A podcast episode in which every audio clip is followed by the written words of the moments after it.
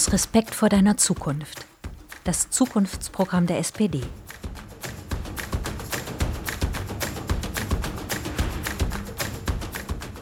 Eine Gesellschaft des Respekts. Wir stehen für eine Gesellschaft des Respekts.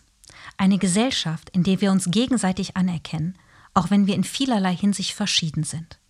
Eine Gesellschaft, in der niemand auf andere herabschaut und in der Meinungsverschiedenheiten fair, zivilisiert und auf Basis unserer demokratischen Grundsätze ausgetragen werden.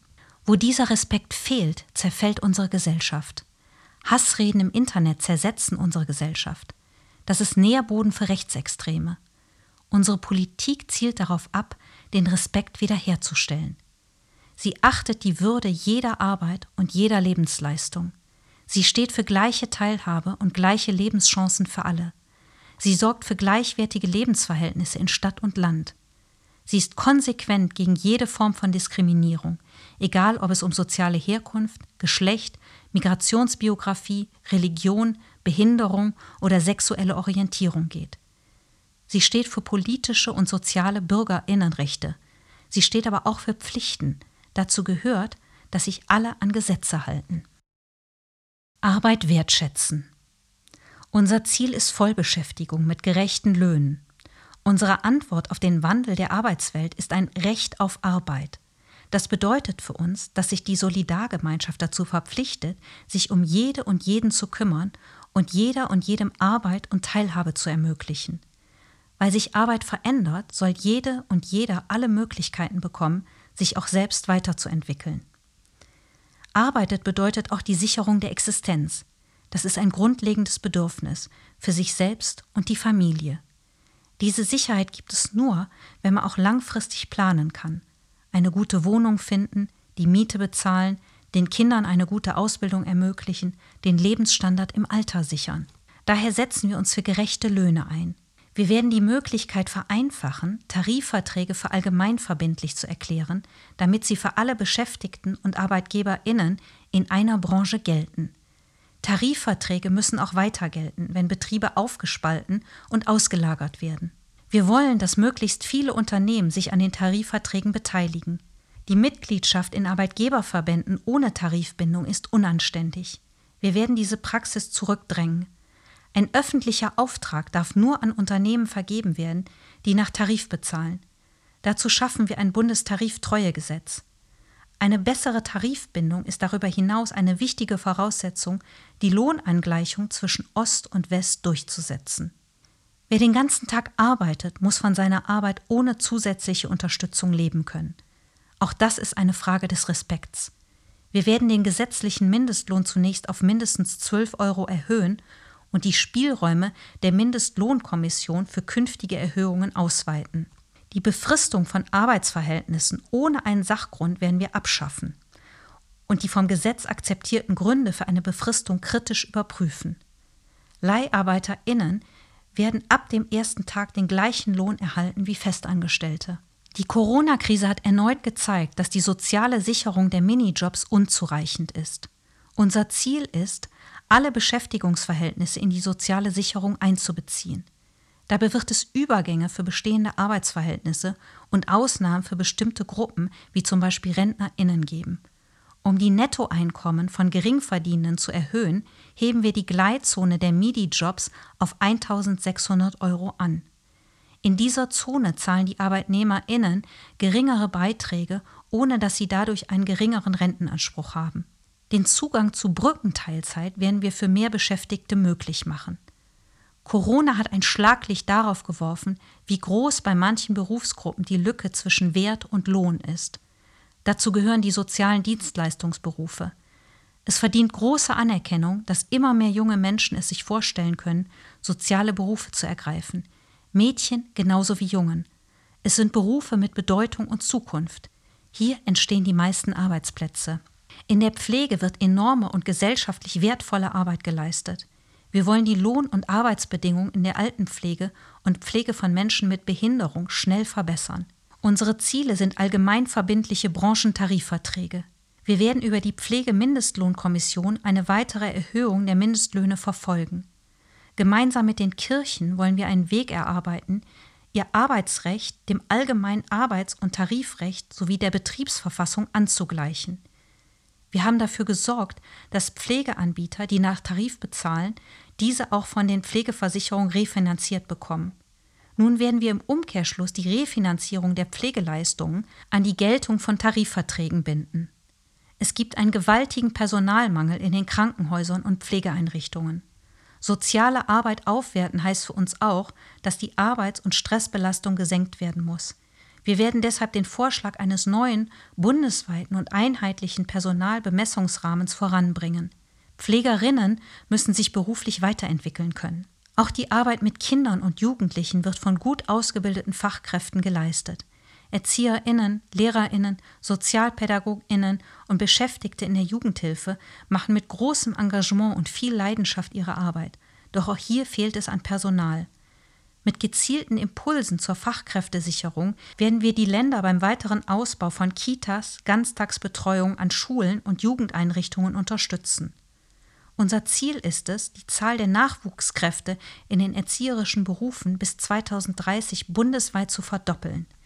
Dafür werden wir eine attraktive, vergütete und schulgeldfreie Ausbildung schaffen, für mehr Ausbildungskapazitäten an Fachschulen und in den Studiengängen zur sozialen Arbeit und Kindheitspädagogik sorgen, mehr Karriereoptionen für die Fachkräfte schaffen und Beschäftigungsverhältnisse anstreben, die eine eigenständige Existenzsicherung ermöglichen. Die Krise hat gezeigt, wie unverzichtbar und wichtig funktionierende Postdienste und Paketdienstleister für die Daseinsvorsorge in Deutschland sind. Die Arbeitsbedingungen in dieser Branche sind oft schlecht. Es gibt viele ungesicherte Arbeitsverhältnisse durch Scheinselbstständigkeit und Subunternehmertum. Eine Zerschlagung der deutschen Post und eine vollständige Privatisierung werden wir verhindern und unfaire Wettbewerbsvorteile von Digitalkonzernen auch in diesem Bereich beseitigen. Wir werden die Branche sozial und ökologisch ausrichten. Der Erfolg der Unternehmen wird von ihren Beschäftigten erarbeitet. Deshalb verbessern wir deren Mitbestimmung. Wir werden sie auf Unternehmen in ausländischer Rechtsform erweitern. Wir werden den Geltungsbereich der Mitbestimmung durch die Absenkung der Schwellenwerte der Unternehmensgrößen erweitern. Entscheidungen zur Verlagerung oder Schließungen von Betriebsstandorten sollen nicht über die Köpfe der Beschäftigten hinweg getroffen werden. Darum stärken wir durch eine echte Parität in den Aufsichtsräten den Einfluss der Arbeitnehmerinnen. Die neuen technologischen Möglichkeiten bieten die Chance, die Arbeitsbedingungen in Unternehmen und Betrieben zu verbessern, Belastungen zu verringern und die Handlungsspielräume der arbeitenden Menschen zu erweitern. Bei der Digitalisierung der Unternehmen müssen die Belegschaften auf Augenhöhe beteiligt werden. Die letzte große Reform der Betriebsverfassung liegt 20 Jahre zurück und braucht ein Update. Unsere Ziele? Mehr echte Mitbestimmungsrechte bei der Beschäftigtensicherung und Betriebsänderungen, beim Einsatz von Leiharbeit und Werkverträgen, beim Einsatz neuer Technologien und Arbeitsweisen wie die der künstlichen Intelligenz, bei der Personalbemessung, damit Überlastungen beseitigt werden und bei der betrieblichen Weiterbildung als eine zentrale Voraussetzung für gelungenen Wandel. Wir werden den Kündigungsschutz für BetriebsrätInnen ausweiten und eine Behinderung von Betriebsratsarbeit stärker verfolgen. Mit der Digitalisierung wird Arbeit immer häufiger ortsunabhängig erledigt oder über Plattformen organisiert. Auch hier müssen ArbeitnehmerInnenrechte unvermindert gültig und wirksam sein. Gewerkschaften sollen ein digitales Zugangsrecht zum virtuellen Betrieb erhalten. Beschäftigte auf Plattformen sollen sich zusammenschließen können um gemeinsam grundlegende Bedingungen ihrer Tätigkeit mit den Plattformen aushandeln können. Wir wollen, dass der Arbeitnehmerstatus einfacher geklärt werden kann. Wir werden ein Verbandsklagerecht der Gewerkschaften und ein Beschäftigten-Datenschutzgesetz einführen. Die Corona-Krise hat Teile der Arbeitswelt auf den Kopf gestellt. Das Homeoffice hat an Bedeutung gewonnen. Der Schreibtisch in den eigenen vier Wänden und Videokonferenzen statt persönlicher Begegnung waren anfangs ungewohnt, sind aber inzwischen Alltag und Routine für viele Bürgerinnen. Wir werden einen Rechtsanspruch auf mobile Arbeit einführen. Grundsätzlich sollen Beschäftigte bei einer Fünf-Tage-Woche mindestens 24 Tage im Jahr mobil oder im Homeoffice arbeiten können, wenn es die Tätigkeit erlaubt. Klar ist, dass das nicht in rund um die Uhr Arbeiten ausarten darf. Auch im Homeoffice müssen Arbeits- und Ruhezeiten gelten. Die Arbeitszeit muss jeden Tag vollständig erfasst werden es braucht ein Recht auf Nichterreichbarkeitszeiten, auf technische Ausstattung sowie guten Unfallversicherungsschutz. Um betriebliche Regelungen zur mobilen Arbeit zu fördern, schaffen wir ein Mitbestimmungsrecht zur Einführung und bei der Ausgestaltung mobiler Arbeit. Der Grundsatz der Freiwilligkeit der mobilen Arbeit für Arbeitnehmerinnen ist für uns Voraussetzung. Wir sorgen dafür, dass vom Wandel der Arbeitswelt alle profitieren. Dazu gehört, dass Arbeitszeiten besser zum Leben passen und Menschen mehr selbstbestimmte Zeit haben, etwa für Familie, soziales Engagement und Weiterbildung. Wir werden die Schutzfunktion des Arbeitszeitgesetzes erhalten. Eine Verlängerung der täglichen Arbeitszeit schließen wir aus. Wenn die Arbeit durch Produktivitätsgewinne weniger werden sollte, müssen alle davon profitieren. Da wo Gewerkschaften für die Absenkung von Arbeitszeit streiten, um mehr selbstbestimmte Zeit zu ermöglichen oder Beschäftigung zu sichern, stehen wir an ihrer Seite. Für viele Menschen ist Selbstständigkeit eine attraktive Form der Erwerbstätigkeit. Unternehmergeist fördert dringend benötigte Innovationen. Wir schaffen ein Klima, das Selbstständigkeit positiv aufnimmt und unterstützt. Dazu gehört, dass offensichtliche Schutzlücken bei kleinen Selbstständigen und Kreativen beseitigt werden und deren soziale Absicherung verbessert wird. Die Corona-Krise hat uns deutlicher denn je vor Augen geführt, wie schnell man ohne eigenes Zutun in Not gerät und wie schnell Rücklagen aufgebraucht sind.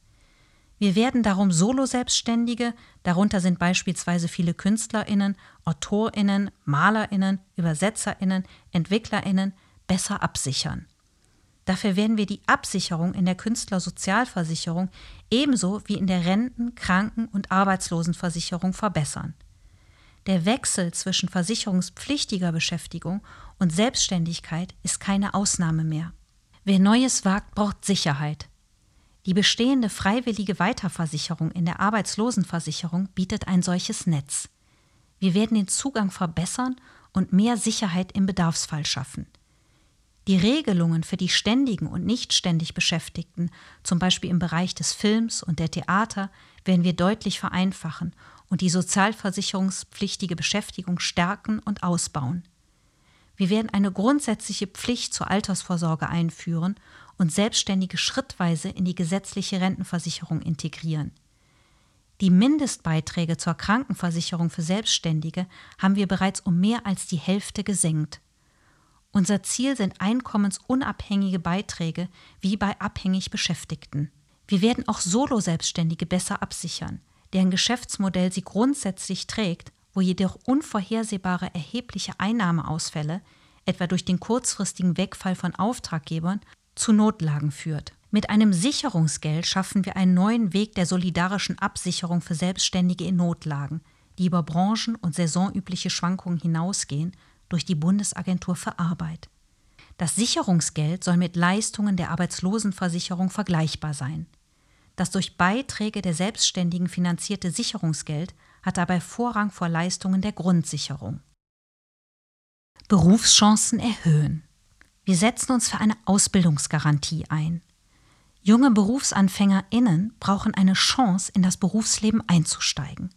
Sie verdienen Respekt ebenso wie jene, die einen beruflichen Neustart wagen. Für uns bleibt die Vermittlung junger Menschen in eine betriebliche Ausbildung oberstes Ziel. Denn die duale Ausbildung ist ein Erfolgsmodell, das wir vollumfänglich stärken wollen. Alle Unternehmen, vor allem größere, müssen jedoch mehr Verantwortung für die Schaffung von ausreichend Ausbildungsplätzen übernehmen. Wir unterstützen das Mittel der Umlagen bzw. Fonds, beispielsweise branchenbezogen, dort, wo unterhalb des Bedarfs ausgebildet wird. Alle jenen ohne betrieblichen Ausbildungsplatz ermöglichen wir eine eng an die betriebliche Praxis angelehnte Ausbildung in einer Berufsschule oder eine außerschulische Ausbildung.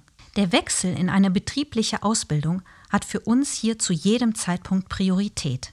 Wir werden zudem unseren Weg fortsetzen, in den Berufen der Gesundheit, Pflege und Erziehung die vollschulischen Ausbildungen dual auszurichten. Damit werden sie kostenfrei und die Auszubildenden erhalten eine Vergütung. Zudem werden wir die dualen akademischen Ausbildungswege und damit die Bedeutung der Professionalität in diesen Berufsfeldern stärken, Qualität sichern und Karriereoptionen für die Beschäftigten eröffnen. Den Lernort Berufsschule werden wir stärken, vor allem im ländlichen Raum in den strukturschwachen Regionen. Dafür schließen wir einen Pakt für berufsbildende Schulen von Bund, Ländern und Schulträgern zusammen mit den Sozialpartnern. Im Vordergrund stehen dabei die Modernisierung der technischen Ausstattung und eine verbesserte Sicherung des Lehrkräftenachwuchses. Um berufliche und akademische Bildung besser zu verzahnen, werden wir das duale Studium besser fördern. Den Weg der Gebührenfreiheit bei der Aufstiegsfortbildung setzen wir fort. Unsere Arbeit befindet sich im Wandel. Durch die technologische Entwicklung gehören manche Berufsbilder inzwischen der Vergangenheit an oder werden in naher Zukunft verschwinden oder sich verändern.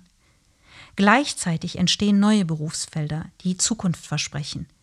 Damit alle die damit verbundenen Möglichkeiten nutzen können, lenken wir unser Augenmerk auf die Weiterbildung. Wir wollen die Arbeitslosenversicherung zu einer solidarischen Arbeitsversicherung weiterentwickeln. Sie soll nicht erst im Fall der Arbeitslosigkeit auf den Plan treten, sondern dabei helfen, diese erst gar nicht entstehen zu lassen. Die Bundesagentur für Arbeit bauen wir darum zur Bundesagentur für Arbeit und Qualifizierung um, die ein hochwertiges und individuelles Beratungsangebot gewährleistet. Wir werden einen Anspruch auf Qualifizierung einführen, der bereits nach drei Monaten ohne neue Erwerbsarbeit greift, Arbeitslosengeld Q. Damit halten wir den Betroffenen den Rücken frei, um sich auf das Wesentliche konzentrieren zu können, neue Arbeit zu finden, um wieder auf eigenen Beinen zu stehen. Wir schaffen ein Recht auf Weiterbildung und beruflichen Neustart in allen Lebensphasen. Jede und jeder Einzelne wird bei den bevorstehenden Veränderungen unterstützt. Wir werden ein Recht schaffen, das es ArbeitnehmerInnen auch mit 40 plus ermöglicht, noch einmal einen ganz neuen Beruf zu erlernen. Mit unserem Modell der geförderten Bildungszeit und Bildungsteilzeit werden wir ermöglichen, dass alle Erwerbstätigen im Lauf ihres Erwerbslebens auf eigene Initiative und mit staatlicher Unterstützung unabhängig vom Betrieb sich weiterbilden oder umschulen können. Wer Bildungszeit oder Bildungsteilzeit beantragt, erhält ein Recht, sich von seinem Beruf freistellen zu lassen oder die Arbeitszeit zu reduzieren. Die Bildungszeiten werden wir mit einer finanziellen Förderung ausgestalten, die Lohneinbußen während der Weiterbildung oder Umschulung angemessen kompensiert, und zwar lange genug, um anerkannte Abschlüsse zu erwerben. Bei den Kosten für Weiterbildungsmaßnahmen werden wir diejenigen unterstützen, die die Mittel nicht oder nicht vollständig aus eigener Tasche aufbringen können. Mit einem Transformations-Kurzarbeitergeld unterstützen wir die Qualifizierung von Beschäftigten in Betrieben, die sich neu orientieren müssen. Neben der individuellen Weiterbildungsförderung wollen wir die Möglichkeiten eines Beschäftigtentransfers stärker fördern, wenn betriebliche Umstrukturierungen oder Betriebsschließungen unvermeidlich sind. Das Bundesausbildungsförderungsgesetz soll in Zukunft wieder mehr junge Erwachsene erreichen. Dafür weiten wir die Förderansprüche aus und streben eine schrittweise Rückkehr zum Vollzuschuss an. Das neue Kindergeld ist eine Basisabsicherung für alle bis zum Alter von 25 Jahren. Es macht das BAföG Eltern unabhängiger. Zugleich werden wir das BAföG und das Aufstiegs-BAföG besser aufeinander abstimmen und perspektivisch zusammenführen. Die Altersgrenzen im BAföG werden wir dazu in einem ersten Schritt aufheben. Und wir brauchen ein Neustart BAföG, das auch im Erwachsenenalter neue berufliche Wege öffnen und angemessen den Lebensunterhalt sichert. Bereits jetzt besteht die Möglichkeit, dass ArbeitnehmerInnen ihre geleisteten Arbeitsstunden auf Langzeitkonten ansparen. Allerdings besteht kein rechtlicher Anspruch darauf und nur ein kleiner Teil der Unternehmen und ArbeitnehmerInnen nutzt Langzeitkonten. Wir werden das Instrument zu einem persönlichen Zeitkonto weiterentwickeln um zusätzlich individuelle Gestaltungsmöglichkeiten entlang des Lebenslaufs zu schaffen. Basis eines solchen Zeitkontos sind Zeiteinzahlungen der Beschäftigten. Auf diese Weise gehen Überstunden nicht verloren, sondern verwandeln sich in ein Zeitguthaben, das per Tarifvertrag oder durch den Staat nach dem Prinzip eines Chancenkontos aufgestockt werden kann. Alter absichern. Für alle Erwerbstätigen muss eine gute und verlässliche Rente nach vielen Jahren Arbeit sicher sein. Es geht um Respekt und Wertschätzung der Arbeit und darum, sich mit eigener Arbeit eine gute, eigenständige Absicherung im Alter zu schaffen und von dem erworbenen Lebensstandard nicht erheblich einzubüßen. Zentrale Grundlage dafür bleibt für uns die gesetzliche Rentenversicherung mit ihren verlässlichen Leistungen und ihrer solidarischen Finanzierung. Wir wollen die gesetzliche Rente stärken und stehen für eine dauerhaft stabile Rentenleistung und ein dauerhaftes Rentenniveau von mindestens 48 Prozent. Sollten sich weitere Spielräume ergeben, werden wir sie nutzen. Arbeit darf ihren Wert im Alter nicht verlieren. In Parlament und Regierung haben wir uns erfolgreich für die Grundrente eingesetzt. Sie ist ein Fortschritt und schützt viele Menschen, die Jahrzehnte für geringe Löhne gearbeitet haben, vor dem Risiko, im Alter arm zu sein. Immer wieder fordern Arbeitgeber und konservative Kräfte, dass Menschen für eine gute Rente noch länger arbeiten sollen. Wir lehnen eine weitere Anhebung des gesetzlichen Renteneintrittsalters ab, weil sie für viele, die nicht länger arbeiten können, eine Rentenkürzung bedeutet und ungerecht ist. Den gesetzlichen Anspruch, dass besonders langjährig Versicherte vor Erreichen der Regelaltersgrenze abschlagsfrei in Rente gehen können, werden wir beibehalten. Solidarität in der Alterssicherung bedeutet für uns zudem, dass auch die selbstständigen Beamtinnen, freien Berufe und Mandatsträgerinnen der gesetzlichen Rentenversicherung angehören. Es ist an der Zeit, die Gesamtheit der Erwerbstätigen in die Rentenversicherung aufzunehmen und die Sondersysteme auf lange Sicht zu überwinden. Wenn es zu einer Zusammenführung der Altersversorgung der Beamtinnen mit der gesetzlichen Rentenversicherung kommt, wird das Gesamtniveau ihrer Alterssicherung nicht reduziert. Es darf nicht sein, dass jemand wegen gesundheitlicher Beeinträchtigungen in Armut gerät. Wir werden daher die Armutsrisiken bei den heutigen Erwerbsminderungsrentnerinnen verringern und für sie Verbesserungen erreichen. Wir wollen eine geschlechtergerechte Rente. Unterschiedliche Arbeitszeiten und familienbedingte Tätigkeiten bei den Renten werden wir gerechter behandeln. Langjährige Pflege von Eltern, Schwiegereltern oder anderen Familienmitgliedern dürfen sich nicht mehr negativ auf die Rente auswirken und die eigene Altersarmut bedeuten. Hier brauchen wir mehr Solidarität und Respekt vor dieser schweren Aufgabe. Wir haben es kleinen und mittleren Unternehmen erleichtert, für ihre Beschäftigten in die betriebliche Altersversorgung einzusteigen. Unser Ziel ist, dass deutlich mehr Beschäftigte in einer betrieblichen Altersversorgung abgesichert sind. Dabei sollten tarifvertraglich vereinbarte kollektive Altersversorgungsformen bevorzugt werden. Zudem setzen wir uns für die vollständige Abschaffung der Vollverbeitragung sowie der Doppelverbeitragung von Betriebsrenten in der gesetzlichen Krankenversicherung ein. Wir wollen allen gesetzlich verpflichtet Versicherten zusätzlich die Möglichkeit einräumen, sich in angemessenem Umfang ergänzend freiwillig in der gesetzlichen Rentenversicherung zu versichern. Eine ergänzende private Altersvorsorge ist kein Ersatz für die gesetzliche Rente. Die bisherigen Ergebnisse der Riester-Rente sind nicht zufriedenstellend. Wir wollen daher bei klassischen privaten Angeboten der Altersvorsorge bürokratische Hemmnisse abbauen und Kosten senken. Um den BürgerInnen eine attraktive private Altersvorsorge zu ermöglichen, setzen wir uns für ein neues, standardisiertes Angebot ein, das kostengünstig ist, digital und grenzüberschreitend und, in Klammern nach schwedischem Vorbild, auch von einer öffentlichen Institution angeboten wird. Die Förderung neuer Verträge werden wir in Form von Zuschüssen auf untere und mittlere Einkommensgruppen beschränken. Füreinander einstehen. Eine Gesellschaft des Respekts misst sich auch am Umgang mit den Bürgerinnen, die auf andere angewiesen sind und gepflegt werden müssen. Wir haben bereits dafür gesorgt, dass Angehörige mit einem Einkommen unter 100.000 Euro pro Jahr nicht mehr für die Pflegekosten herangezogen werden. So müssen sich Eltern nicht mehr sorgen, dass ihre Kinder später für ihre Pflege aufkommen müssen.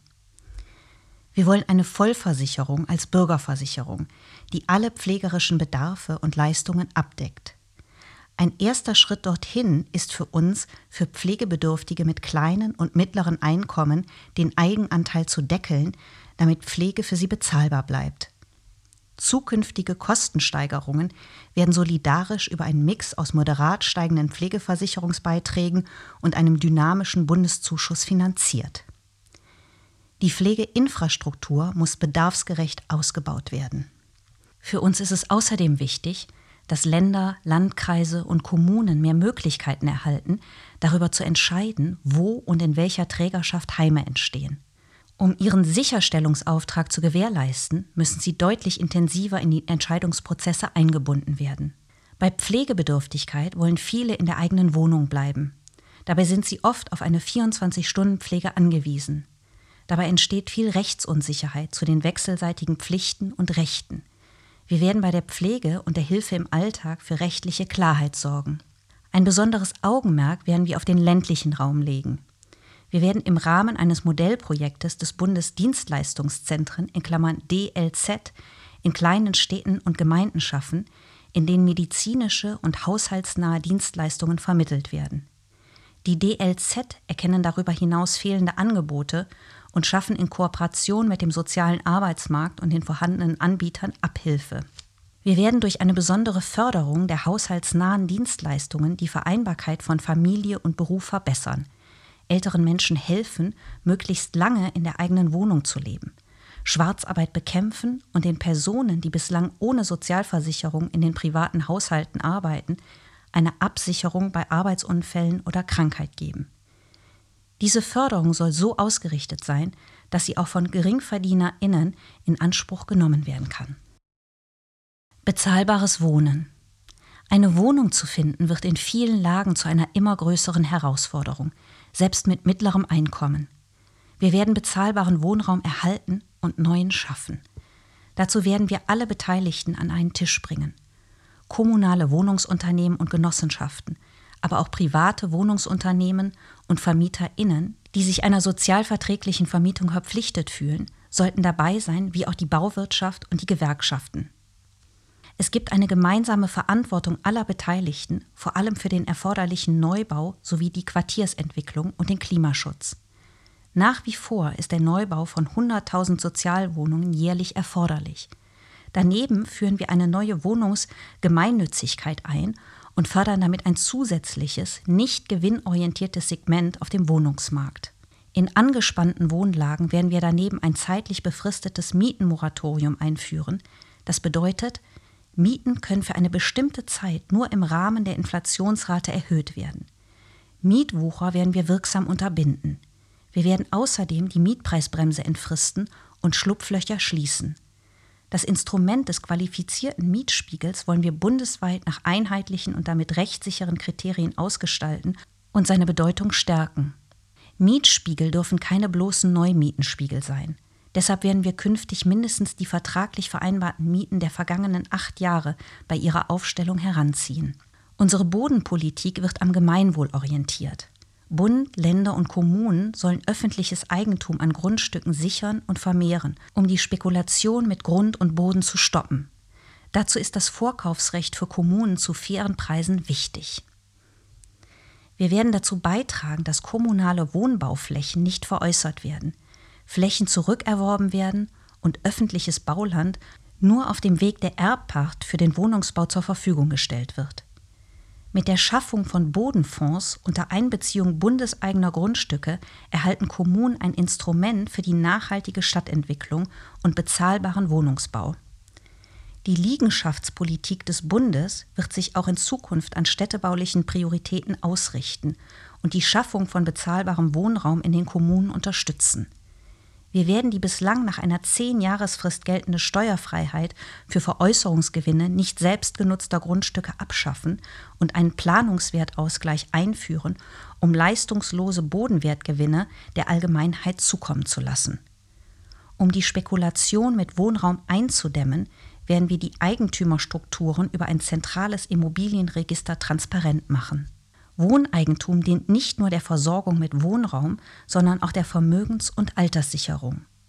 Um insbesondere jungen Familien den Weg zu den eigenen vier Wänden zu erleichtern, werden wir in angespannten Wohnlagen den Erwerb von Genossenschaftsanteilen erleichtern. Wir werden Mietkaufmodelle fördern und ein Programm Jung kauft alt für den Erwerb von Bestandsimmobilien, insbesondere in den vom Leerstand betroffenen Ortskernen, auflegen. Menschen, die in Obdachlosigkeit abgerutscht sind, müssen wir als Gesellschaft nachhaltig helfen. Deshalb wollen wir eine flächendeckende Umsetzung von Housing First Konzepten in den Städten und Kommunen voranbringen.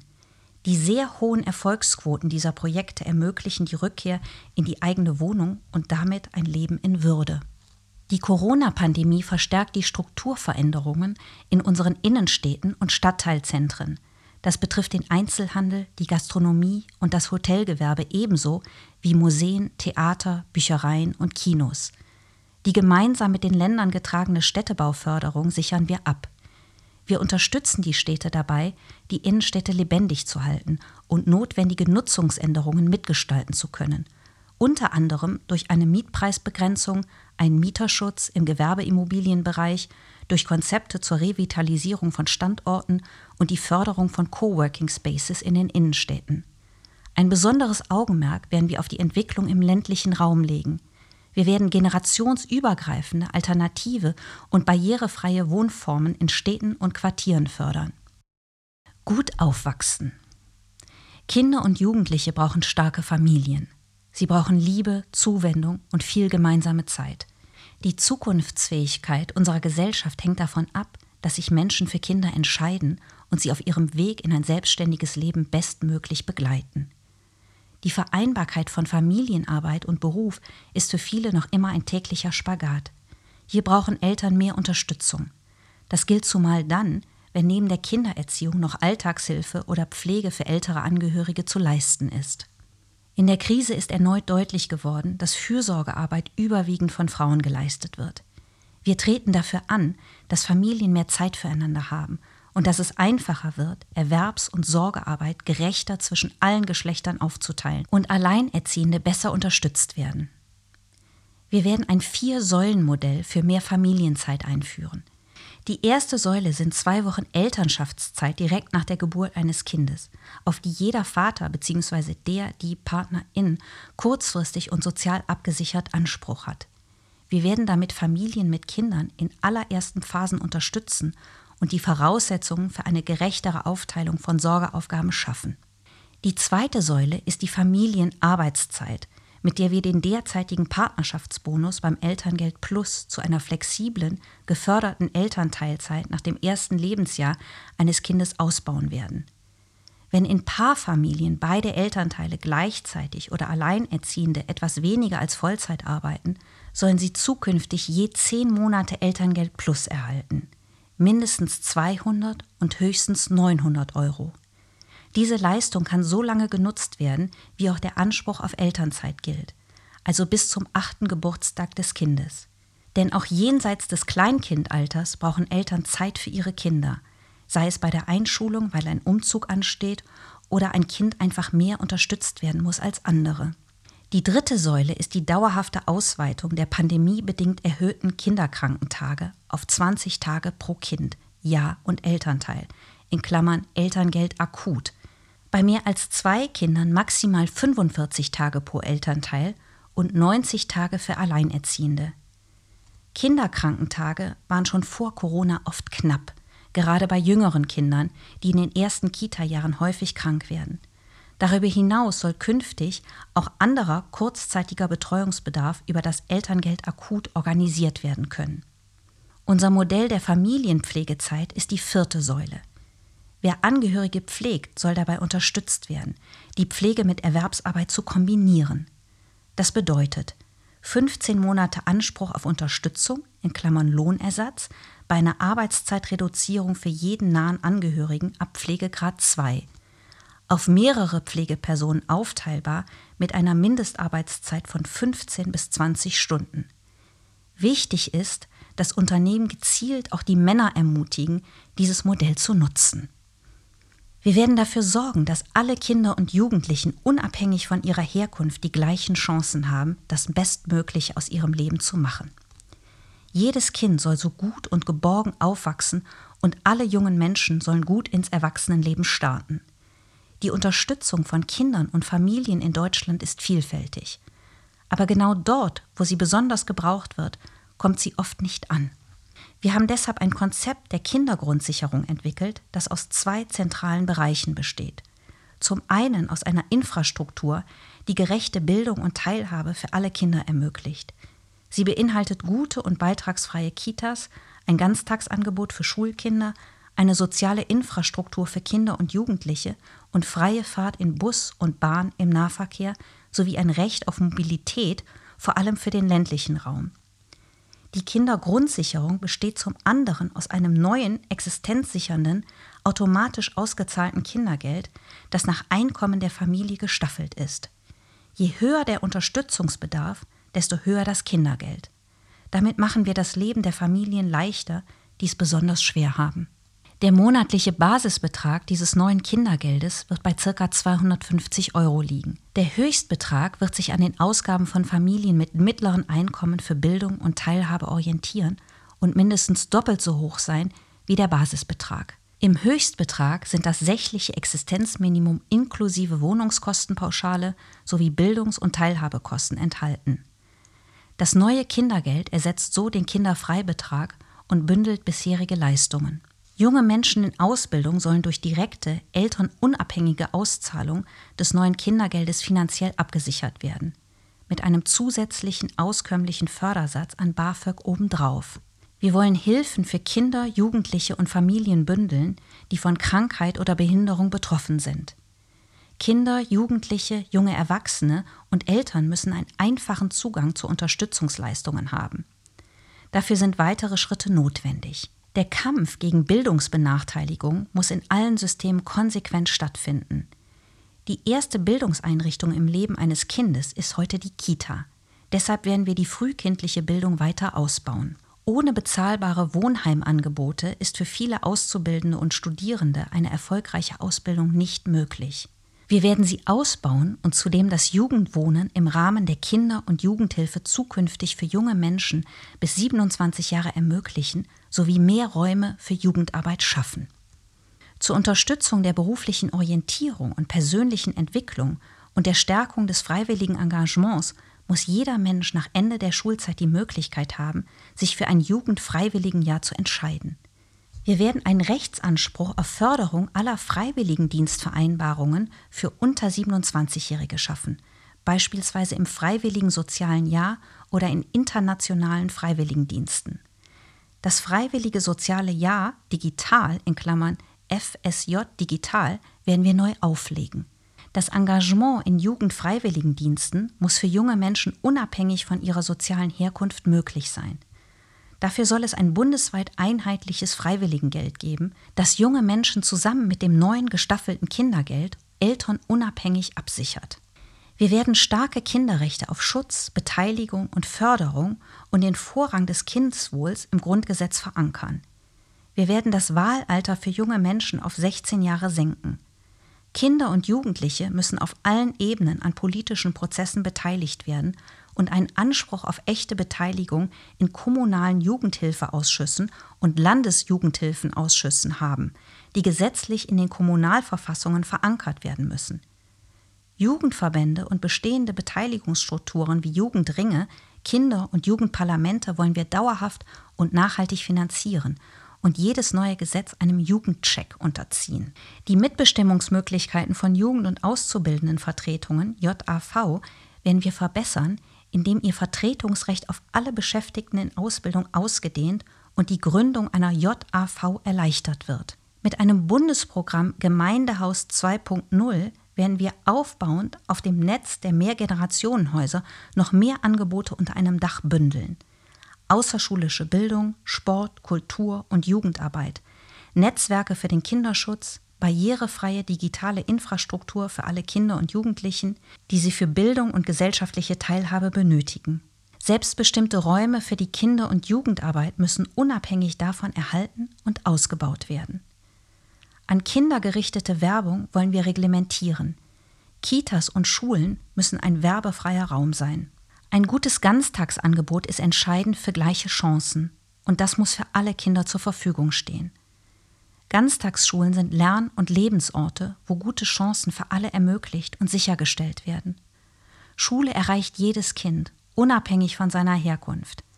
Der Rechtsanspruch auf ein ganztägiges Bildungs- und Betreuungsangebot im Grundschulalter ist ein wichtiger Beitrag zur Bildungsgerechtigkeit und zudem für viele Eltern der notwendige nächste Schritt in der Vereinbarkeit von Familie und Beruf, auf den sie dringend warten. Mehr als 70 Prozent wünschen sich ein solches Angebot für ihre Kinder. Durch die Einschränkungen des Präsenzunterrichts während der Pandemie droht sich die Verbindung von Bildungserfolg und Familienhintergrund zu verfestigen und Bildungsbenachteiligungen zu verstärken. Aus diesem Grund starten wir die Bundesinitiative Chancengleichheit in der Bildung. Durch ein Bundesprogramm für Schulsozialarbeit werden den Kommunen Mittel zur Förderung von Chancenhelfern an jeder Schule bereitgestellt. Der Grundsatz der gleichwertigen Lebensverhältnisse ist für uns bei der Weiterentwicklung der Bund-Länder-Zusammenarbeit maßgebend, damit Kinder und Jugendliche aus wirtschaftlich benachteiligten Familien nicht alleine gelassen werden. Die Mittel von Bund und Ländern müssen durch die zusätzliche Einführung von Sozialkriterien da ankommen, wo sie am dringendsten gebraucht werden. Wir wollen, dass Kinder und Jugendliche sicher aufwachsen. Wir werden daher Strafrecht und Prävention besser verbinden, um Kinder und Jugendliche wirksam zu schützen. Wir brauchen Schutzkonzepte, unter anderem mit Kinderschutzbeauftragten für Kitas, Schulen, Jugendhilfeeinrichtungen und Vereine und werden das durch vom Bund geförderte Pilotprojekte unterstützen. Darüber hinaus werden wir unabhängige Ombudsstellen einrichten. Wir werden Präventionsketten und Netzwerke für Kinder und Jugendliche aller Altersgruppen schaffen, in denen Jugendhilfe und Gesundheitsdienst, Bildungs- und Gesundheitseinrichtungen, öffentliche und freie Träger, Sportvereine und Verbände, Polizei und Familiengerichte auf kommunaler Ebene verbindlich zusammenwirken.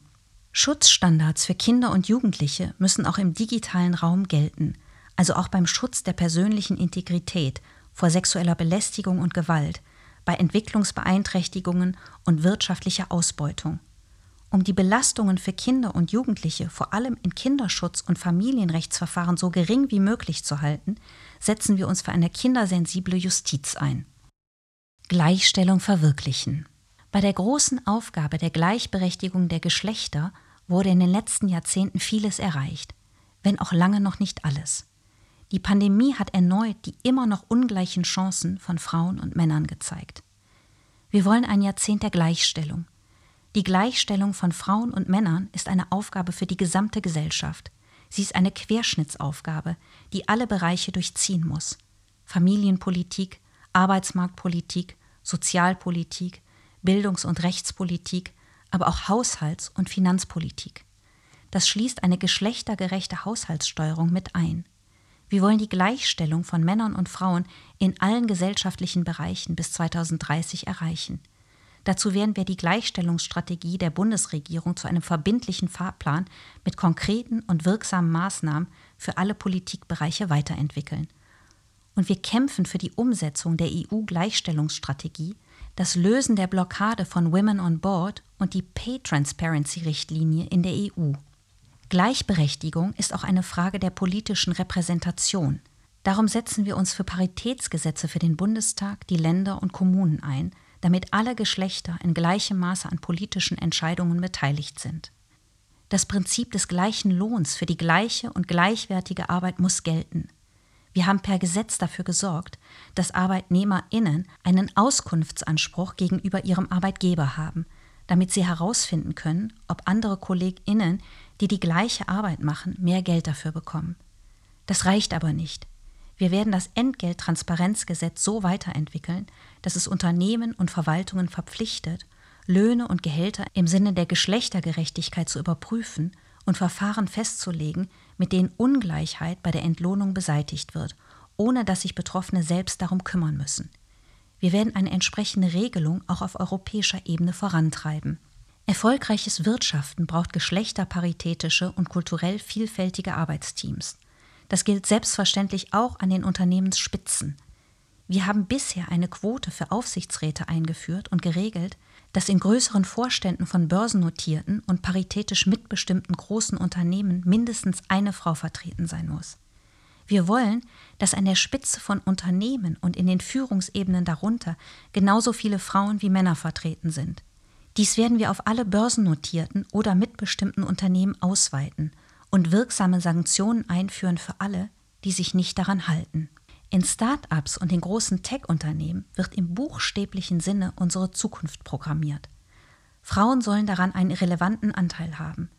Der erste Mensch auf der Welt, der eine Maschine programmiert hat, war eine Frau, Ada Lovelace. Doch heute sind IT-Berufe in hohem Maße von Männern dominiert. Und an der Spitze von Tech-Unternehmen in Deutschland sind Frauen noch seltener vertreten als im Durchschnitt der Unternehmen. Wir wollen, dass Mädchen und junge Frauen früh erfahren, dass Technik und Unternehmensgründung etwas für sie sein kann und setzen uns weiterhin für die Förderung von Frauen und Mädchen im naturwissenschaftlichen und technischen Bereich in Klammern MINT ein. Wir wollen einen besseren Zugang für Frauen zu Gründungskapital und eine umfassende und koordinierte Förderstrategie, um geschlechtsbezogene Barrieren, insbesondere für digitalisierungsbezogene Unternehmensgründungen, abzubauen. Wenn der Einsatz von Algorithmen, zum Beispiel bei der Personalrekrutierung, über das Leben oder die Chancen von Menschen mitentscheidet, dürfen sie niemals diskriminieren. Wir wollen verantwortungsvolle künstliche Intelligenzen und Algorithmen, die vorurteilsfrei programmiert sind und auf diskriminierungsfreien Datenlagen basieren. Dies soll regelmäßig geprüft und zertifiziert werden. Dass jeden dritten Tag eine Frau durch die Hand ihres Partners oder Ex-Partners stirbt, ist erschütternd. Jede siebte Frau erlebt Belästigung oder Gewalt am Arbeitsplatz.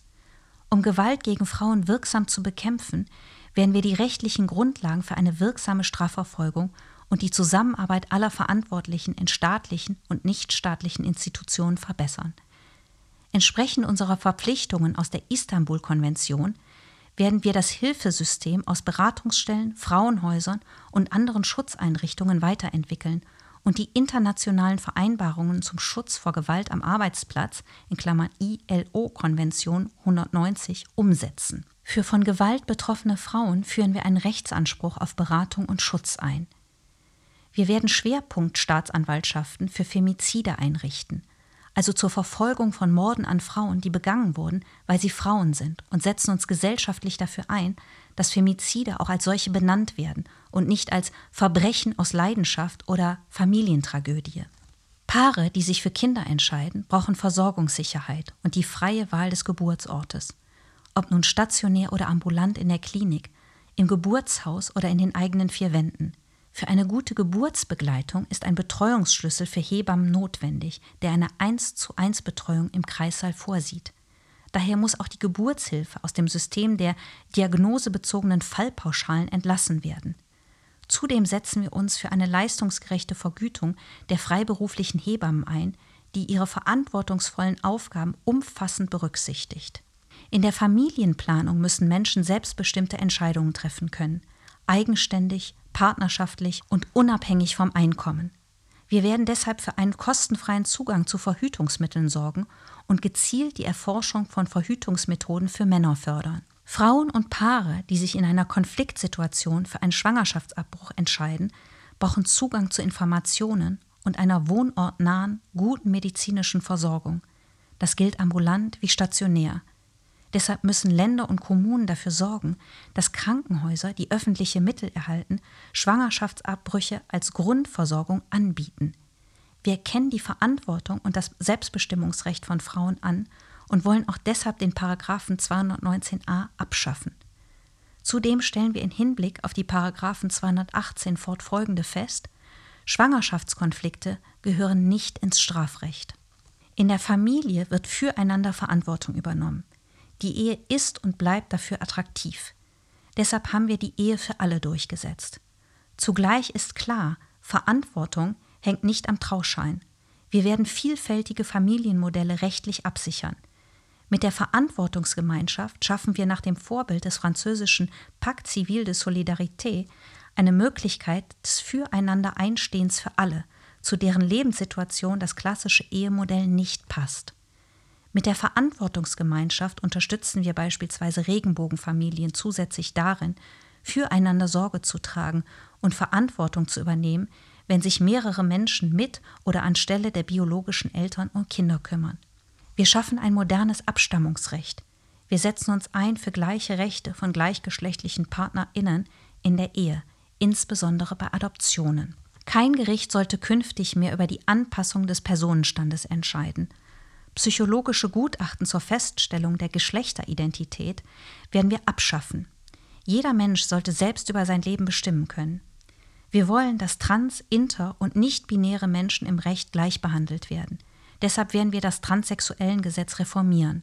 Das Diskriminierungsverbot wegen der geschlechtlichen und sexuellen Identität werden wir in Artikel 3 Absatz 3 Grundgesetz aufnehmen.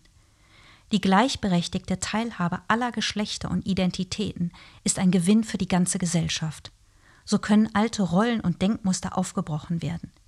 Wir setzen uns für die Anerkennung und Gleichstellung von Lesben, Schwulen, Bisexuellen, Trans-, Inter- und queeren Menschen in Klammern LSB, TIQ ein. Wir setzen uns die rechtliche Absicherung von LSB-TIQ-Familien und Trans- und Interpersonen zum Ziel. Wir stellen uns konsequent gegen Diskriminierung und Gewalt. Wir werden einen nationalen Aktionsplan gegen Homo, Bi, Trans und Interphobie und Gewalt gegen LSB, TIQ einführen und uns auf europäischer Ebene für die Ächtung solcher Diskriminierung einsetzen. Wir fördern den Kampf gegen Gewalt und Diskriminierung, die sich gegen queere Menschen richtet, in Deutschland und der Europäischen Union. Wir werden darauf hinwirken, dass die diskriminierende Richtlinie der Bundesärztekammer zur Blutspende abgeschafft wird. In unserer Gesellschaft soll das tägliche Miteinander von Menschen mit und ohne Behinderungen selbstverständlich werden. Menschen mit Behinderung sollen bessere Chancen auf dem Arbeitsmarkt erhalten. Auch für sie gilt das Recht auf gute Arbeit. Das werden wir durch die Stärkung der Schwerbehindertenvertretungen und die Weiterentwicklung der Ausgleichsabgabe unterstützen.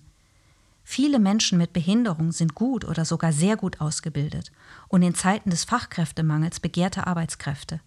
Wir setzen uns dafür ein, dass eine einheitliche Ansprechstelle für Arbeitgeberinnen kleiner und mittlerer Unternehmen geschaffen wird, die bei Fragen beispielsweise zur Barrierefreiheit oder Lohnzuschüssen berät. Das gesellschaftliche Leben muss auf allen Ebenen für Menschen mit Behinderung inklusiv gestaltet werden. Dabei ist Barrierefreiheit unverzichtbar. Wir werden vor allem die Kommunen bei dieser Aufgabe unterstützen. Der große Mangel an barrierefreien bzw. armen Wohnraum, Sporthallen und anderen Freizeiteinrichtungen muss behoben werden. Wir werden ein Bundesprogramm Barrierefreiheit initiieren, das über entsprechende Ressourcen verfügen muss. Zusammenleben. Grundvoraussetzung für ein gemeinsames Leben in einer Gesellschaft des Respekts ist die Gewissheit, dass man dazugehört, dass man unabhängig von einer familiären Migrationsbiografie akzeptiert ist und dazugehört. Für Deutschland ist Migration nichts Unbekanntes. Unser Land hat stets Menschen aus anderen Regionen aufgenommen, genauso wie auch Deutsche in anderen Ländern der Welt eine neue Heimat gefunden haben. Das macht uns als Gesellschaft reicher und bringt uns voran. Unser Ziel ist dafür zu sorgen, dass diese Selbstverständlichkeit und das Zusammengehörigkeitsgefühl in allen Bereichen der Gesellschaft sichtbar und spürbar werden. Es geht darum, allen Bürgerinnen zu garantieren, dass sie dieselben Chancen und Möglichkeiten haben, frei von Diskriminierung.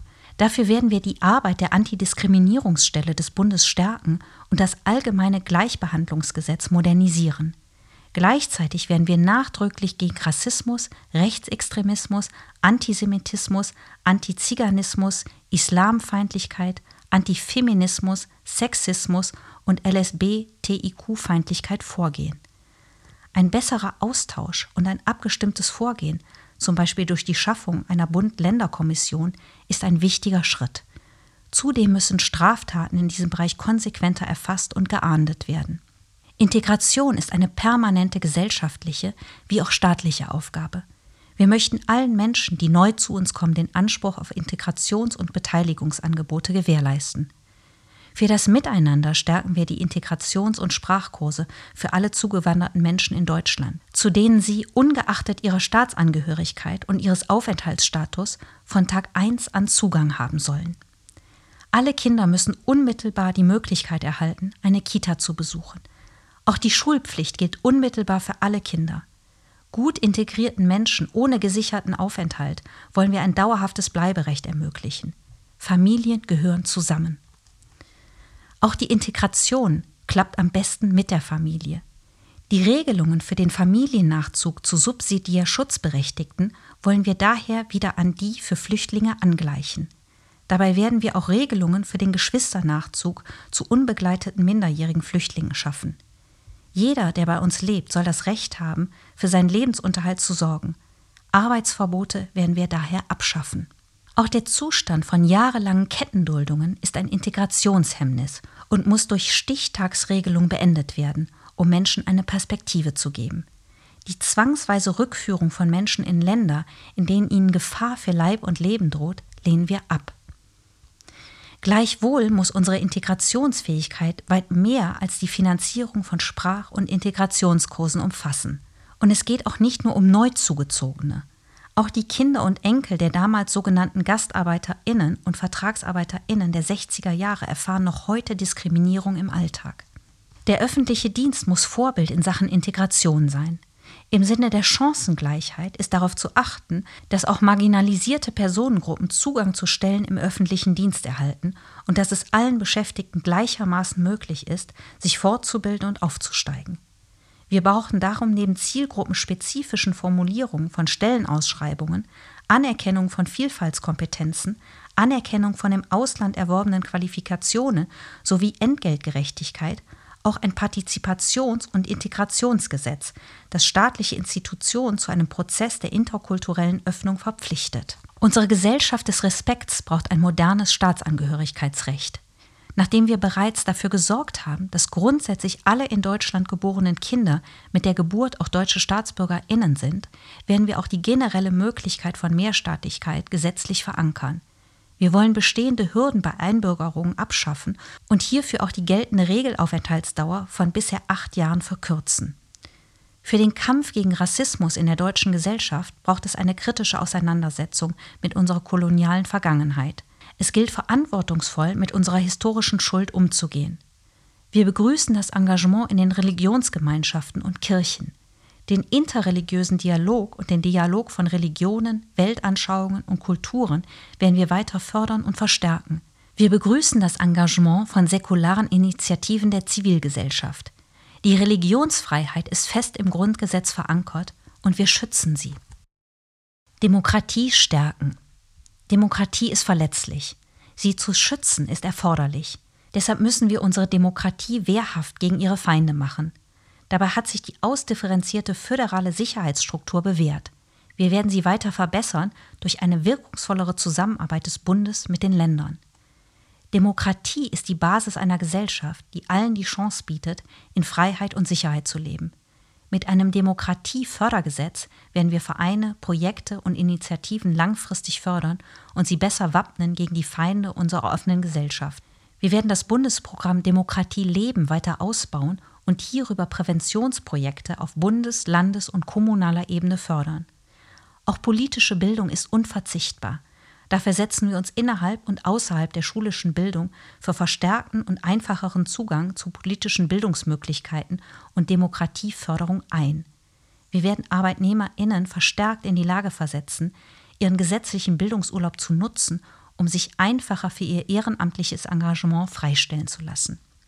Millionen BürgerInnen engagieren sich ehrenamtlich in, in Klammern Sport, Vereinen, der Freiwilligen Feuerwehr, Kirchen- und Religionsgemeinschaften, Tafeln, Frauennotrufen, Flüchtlingsorganisationen, dem THW und anderen Organisationen. Mit ihrer Arbeit tragen sie dazu bei, dass unser Gemeinwesen funktioniert.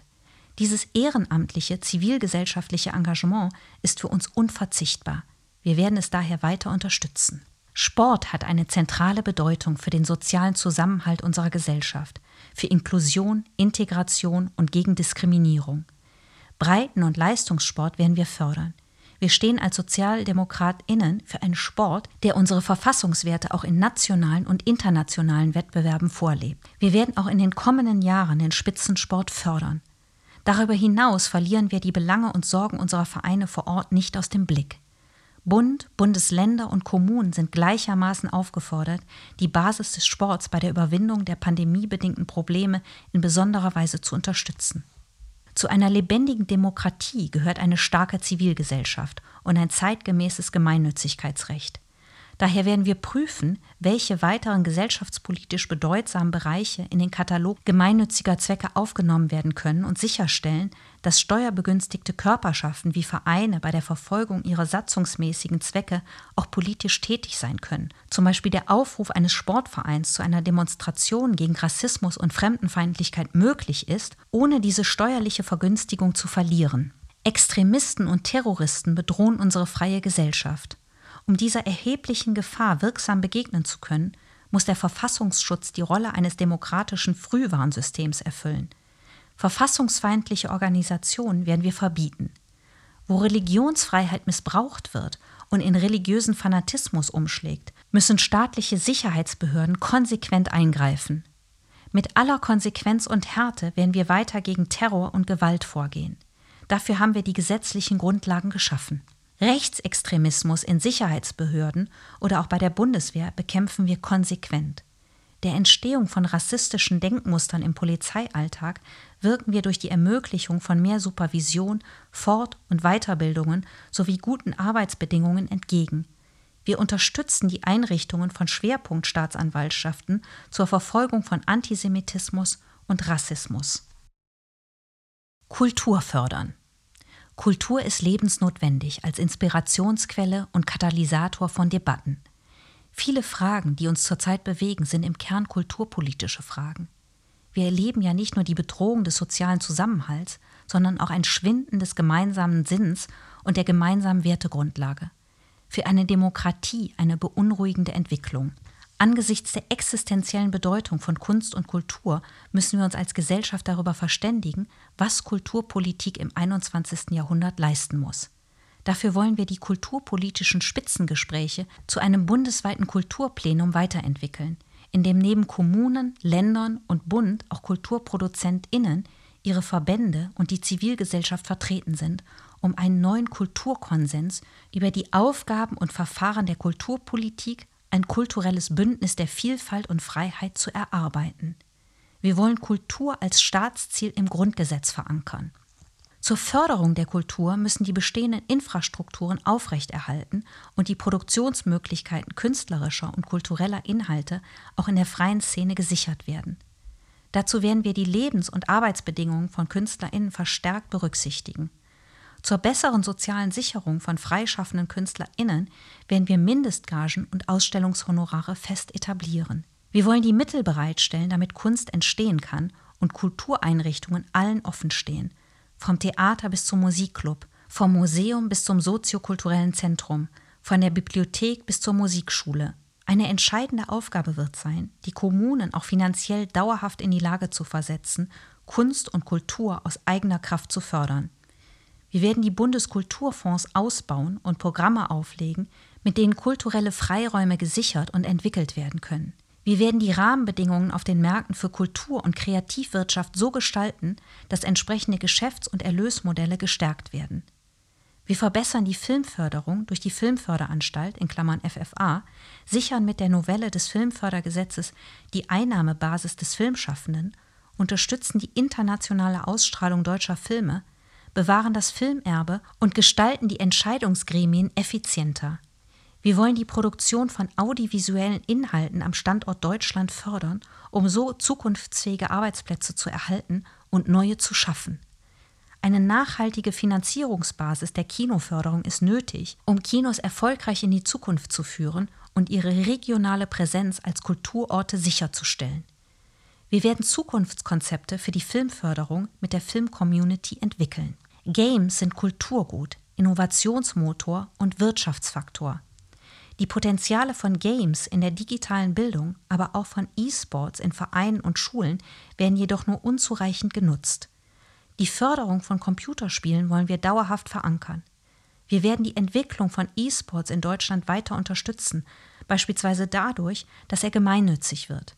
Wir werden alle BürgerInnen den Zugang zur Kunst und Kultur ermöglichen, unabhängig von Herkunft, Bildung, sozialer Lage und finanziellen Mitteln. Wir werden uns darum kümmern, dass sich Kultureinrichtungen weiter öffnen können. Wir werden die Vielfalt in den kulturellen Einrichtungen stärken. Wir werden die Diversität und Geschlechtergerechtigkeit auch in Führungspositionen, Gremien und Jurys ausbauen. Teilhabe an Kunst und Kultur ist ein Schlüssel zu Selbstbewusstsein, Persönlichkeitsentwicklung, Bildung und Integration. Wir werden sie auch durch Programme wie Kultur macht stark nachhaltig als Teil schulischer und außerschulischer Bildung sichern. Wir werden die Digitalisierung von Mediatheken vorantreiben und unser kulturelles Erbe sichern und besser zugänglich machen. Wir werden die Entwicklung des Digitalen als künstlerischen Raum stärken und digitale Kunstprojekte fördern. Nicht zuletzt werden wir auch die Entwicklung digitaler Kulturveranstaltungen und Erlösmodelle aktiv unterstützen. Kulturaustausch soll sowohl die gesellschaftliche und künstlerische Zusammenarbeit in Europa als auch die europäischen Werte wie Offenheit, Gleichheit, Freiheit und Humanismus betonen. Kulturnetzwerke, Kulturplattformen und Kulturakteure sind Partner staatlichen Handels. Der gemeinsame Auftritt zum Beispiel des Goethe-Instituts und des Institut Français zeigt, wie wir mit unseren Werten und den uns gemeinsam herausfordernden Themen wie dem Kolonialismus umgehen können. Nationalismus, Rassismus, Antisemitismus und Antiziganismus stellen uns vor neue Herausforderungen, insbesondere in der Aufarbeitung der NS-Verbrechen und der Shoah.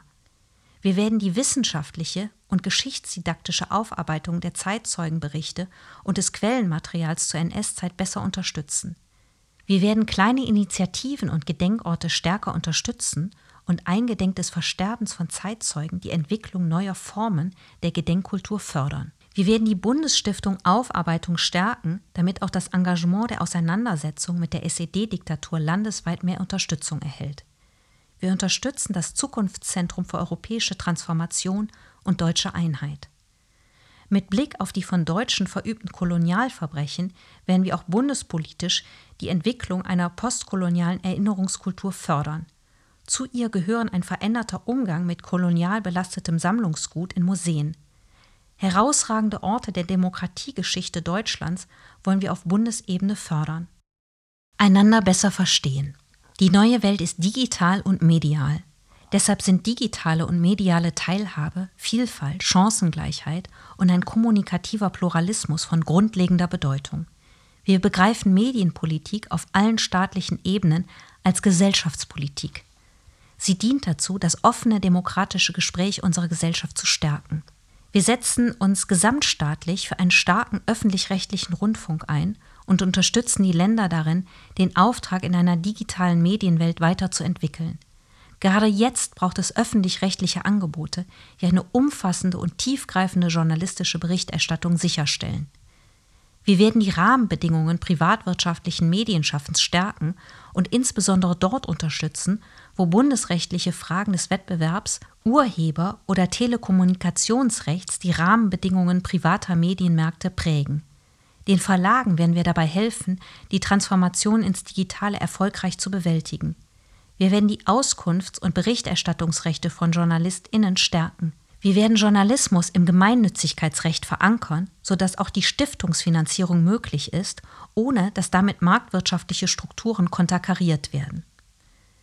Mit Sorge nehmen wir wahr, dass JournalistInnen und Medienunternehmen in vielen Teilen der Welt zunehmend durch staatliche Institutionen und Amtsträger angegriffen, bedroht und in ihrer Freiheit beeinträchtigt werden.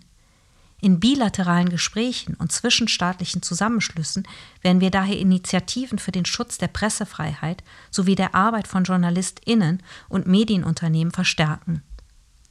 Allen BürgerInnen in Deutschland eine mediale Teilhabe zu ermöglichen, ist eine gemeinsame Verantwortung aller Medien sowie der öffentlichen Stellen. Wir wollen barrierefreie Angebote ausbauen und gemeinsam mit den Medienanbietern die Chancen der Digitalisierung und der technischen Möglichkeiten auch hier nutzen. Die Corona-Krise hat sehr deutlich gezeigt, der Bedarf an digital verfügbaren Medien, Bildungs- und Kulturinhalten ist groß. Wir setzen uns daher für eine stärkere Vernetzung und Zusammenarbeit zwischen den Akteuren ein, insbesondere aus den Bereichen Medien, Kultur und Bildung. Medienkompetenz ist vor allem eine Demokratiekompetenz. Lernen, Arbeiten, Identitätsbildung, Persönlichkeitsentwicklung und die Kommunikation mit anderen sind in unserem Alltag zunehmend an soziale Medien gebunden. Dafür wollen wir die kreative Energie der Netzcommunity mit der Qualität und Erfahrung der klassischen Medien zusammenbringen. Wir wollen Entwicklungsräume schaffen, in denen die digitale Transformation der Medienwelt gelingt und diese mit Bildungsangeboten verknüpfen. Sicher leben. Deutschland ist eines der sichersten Länder der Welt. Wir werden dafür sorgen, dass dies so bleibt. Denn wer von Kriminalität bedroht ist oder sich von ihr bedroht fühlt, handelt nicht mehr frei. Durch vorbeugende Maßnahmen wollen wir verhindern, dass Bürgerinnen Opfer von Kriminalität werden. Gute Sozial-, Arbeitsmarkt-, Kinder-, Familien- und Integrationspolitik bilden die notwendige Basis einer erfolgreichen Prävention. Für mehr Sicherheit in Deutschland kommt es auf motivierte, gut ausgebildete und gut ausgestattete Polizistinnen an. Es ist unakzeptabel, dass Polizistinnen und Rettungsdienste wie auch Behördenmitarbeiterinnen zunehmend angegriffen und beleidigt werden. Sie verdienen Anerkennung und Respekt für ihre Arbeit. Das muss sich auch in einem modernen Dienstrecht, guten Arbeitsbedingungen und in einer angemessenen Bezahlung für Beamtinnen und Mitarbeiterinnen der Polizei widerspiegeln. Bund und Länder müssen als attraktiver öffentlicher Dienst untereinander wieder durchlässiger werden und gleichzeitig gegenüber der Wirtschaft wettbewerbsfähig sein. Wir bekämpfen organisierte Kriminalität, insbesondere den Menschenhandel, wie auch Drogenhandel, bandenmäßige Wohnungseinbrüche und Wirtschaftskriminalität. Wir sorgen dafür, dass die Herkunft von schmutzigem Geld einfacher nachweisbar wird. Notwendig sind kontinuierliche und flächenübergreifende Strukturermittlungen der Länderpolizeien, der Bundespolizei und des Zolls zusammen mit BKA und Europol. Wir verbessern die Strukturen der Sicherheitsbehörden und sorgen für eine reibungslosere Verzahnung mit der Justiz. Auch hierfür ist es notwendig, dass wir den Pakt für den Rechtsstaat fortführen. Bei begangenen Straftaten müssen Verfahren unmittelbar aufgenommen werden. Die Bestrafung muss schnell im Zusammenhang mit der Tat erfolgen. In Gefängnissen sollen TäterInnen ihre Strafe verbüßen. Sie sollen immer auch Orte der Resozialisierung sein. Mit den Bundesländern werden wir Maßnahmen zum Schutz vor Radikalisierung und zur Deradikalisierung von StraftäterInnen voranbringen. Um gezielter vorbeugen zu können, müssen wir mehr wissen über Kriminalitätsentwicklungen. Dafür werden wir den periodischen Sicherheitsbericht wieder regelmäßig erarbeiten lassen. Wir haben in Deutschland ein leistungsfähiges Hilfesystem für Katastrophen. Ehrenamtliche bilden gerade im ländlichen Raum das Herzstück dieser Strukturen. Wir werden dieses unverzichtbare Engagement weiter unterstützen. Gleichzeitig zeigen sich hier neue, wie bereits bekannte Herausforderungen. Cyberattacken, Desinformation und Terrorismus stellen erhebliche Bedrohungen dar, die schnell weite Teile der Bevölkerung betreffen können. Wir sorgen dafür, dass Bund, Länder und Kommunen besser und schneller Hand in Hand arbeiten können. Gesundheitsschutz, Jugendschutz und Entkriminalisierung bestimmen unsere Drogenpolitik. Wie Alkohol ist auch Cannabis eine gesellschaftliche Realität, mit der wir einen adäquaten politischen Umgang finden müssen. Verbote und Kriminalisierung haben den Konsum nicht gesenkt. Sie stehen einer effektiven Suchtprävention und Jugendschutz entgegen und binden enorme Ressourcen bei Justiz und Polizei. Eine regulierte Abgabe von Cannabis an Erwachsene soll in Modellprojekten von Ländern und Kommunen erprobt werden können, begleitet durch Maßnahmen der Prävention, Beratung und Behandlung im Jugendbereich. Zudem werden wir bundeseinheitlich regeln, dass der Besitz kleiner Mengen von Cannabis strafrechtlich nicht mehr verfolgt wird. Natur respektieren. Wir wollen unseren natürlichen Lebensraum erhalten. Dazu müssen wir raus aus der Wegwerfgesellschaft. Der Kreislaufwirtschaft gehört die Zukunft. Insbesondere die Verschmutzung der Meere durch Plastik ist alarmierend. Wir müssen die zunehmende Plastikflut zurückdrängen. Das gelingt nur, wenn wir unnötiges Plastik vermeiden und abschaffen. Dort, wo Einwegkunststoff nicht vermeidbar ist, werden wir umweltfreundliche und recycelbare Lösungen einfordern. Möglichst viel Kunststoff muss aufbereitet und wiederverwendet werden. Wir wollen die Hersteller noch stärker in die Pflicht nehmen. Produkte müssen so gestaltet werden, dass man sie wiederverwenden, recyceln und auch reparieren kann. Wir setzen uns ein für Biodiversitätspolitik, um Ökosysteme zu schützen und wiederherzustellen. Eine besondere Rolle kommt dem Erhalt der Wälder zu. Ebenso wollen wir den Einsatz von Dünger und Pestiziden reduzieren. Ohne leistungsstarke Kohlenstoffsenken kann Deutschland nicht klimaneutral werden. Eine besondere Bedeutung fällt dabei Mooren und Wäldern zu. Bestehende Moore müssen geschützt und trockengelegte Moore müssen im großen Stil wieder vernässt werden. Wälder müssen an den Klimawandel angepasst werden, damit sie auch in Zukunft ihre wichtige Rolle für den Klimaschutz und die Biodiversität erfüllen können. Die Landwirtschaft hat bei der Bekämpfung des Klimawandels und dem Erhalt der Artenvielfalt eine zentrale Rolle. Wir werden daher die Agrarförderung so ausrichten, dass eine umweltschonende Landwirtschaft im Wettbewerb mithalten kann. Lebensmittel sind unsere Lebensgrundlage. Sie sollten auch den LandwirtInnen ihre Lebensgrundlage sichern. Dies geht nur mit fairen Preisen für hochwertige Nahrungsmittel.